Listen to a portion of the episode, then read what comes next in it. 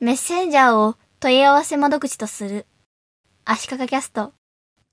前回は匿名で質問を受けられる質問箱について紹介しましたが、今回は Facebook メッセンジャーを問い合わせ窓口にする方法について話をしたいと思います。まず、従来の問い合わせフォームの問題点ですが、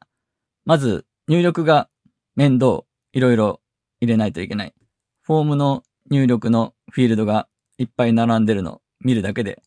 なんか面倒だなっていう気になりますよね。次に、連絡方法を入力してもらわないといけない。メールアドレスや電話番号などを入力してもらわないと、こちらから返事ができない。でも、入力してもらった連絡先が正しいとは限らない。入力ミスでメールアドレスとか間違ってた場合には、もうその人と連絡が取れないですよね。そして、メールを使った問い合わせ対応の問題点としては、送ったメールが迷惑メールフォルダーに入ってしまって見られないかもしれない。携帯電話のメールアドレス。いわゆるキャリアメールというドコモ NEJP とかソフトバンクとかそういうメールアドレスの場合、ドメイン指定受信とか迷惑メール対策でいろいろ設定をしている場合、こちらからのメールが受け取ってもらえない可能性があります。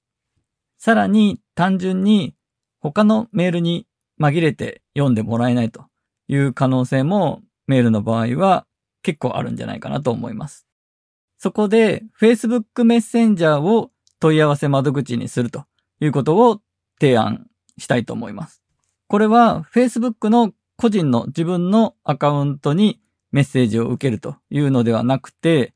Facebook ページに対してメッセンジャーで問い合わせを受けるということです。これ多分知らない人もいるかと思うんですが、Facebook ページもメッセンジャーで個人のユーザーとやり取りすることができます。Facebook のユーザーでないとメッセンジャーでのやり取りはできないので、問い合わせ窓口を Facebook メッセンジャーに一本化はできないですけども、問い合わせフォームなどを残した上での別窓口としてということならありかと思います。メッセンジャーが窓口になっていたら、問い合わせる人はメールアドレスなどを入力しなくても良いと。メールアドレスの入力に抵抗があるという人は結構いるはずです。メッセンジャー使ってる人多いので、普段使い慣れているツールで問い合わせができるということで、敷居が低くなる、問い合わせしやすくなるんじゃないかと。そして、チャット感覚でやり取りができるので、メールと違って余計な挨拶とかもいらないですし、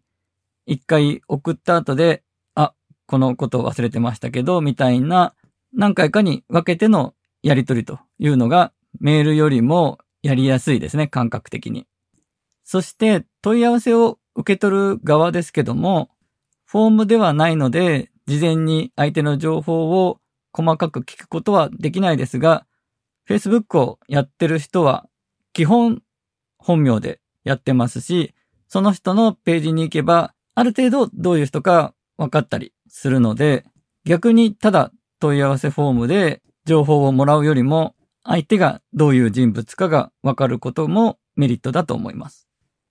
じゃあ、メッセージを送ってもらうのにどうすればいいかですけども、ワンクリックでメッセンジャーにメッセージをしてもらうリンクを作ることができます。これ、メッセンジャーリンクと言うんですけども、https コロンスラスラの m.me スラの後に Facebook ページの ID、Facebook ページの URL の末尾の部分ですね。そこを入れるだけでメッセンジャーリンクというリンクになります。なので、メッセンジャーでの問い合わせはこちらみたいな感じのところにそのリンクを入れれば、そこをクリックするだけでメッセンジャーが立ち上がって、あなたの Facebook ページにメッセージを送る画面になるということですね。ウェブページやブログにメッセンジャーでメッセージを送るための小窓を入れることができるサービスがあって、スピークリンと言うんですが、スピークに lyn ですね。興味がある方はチェックしてみてください。というわけで、ネットで問い合わせを受けるときに、問い合わせフォーム以外の方法として、Facebook メッセンジャーを窓口にするという方法はいかがでしょうかという話でした。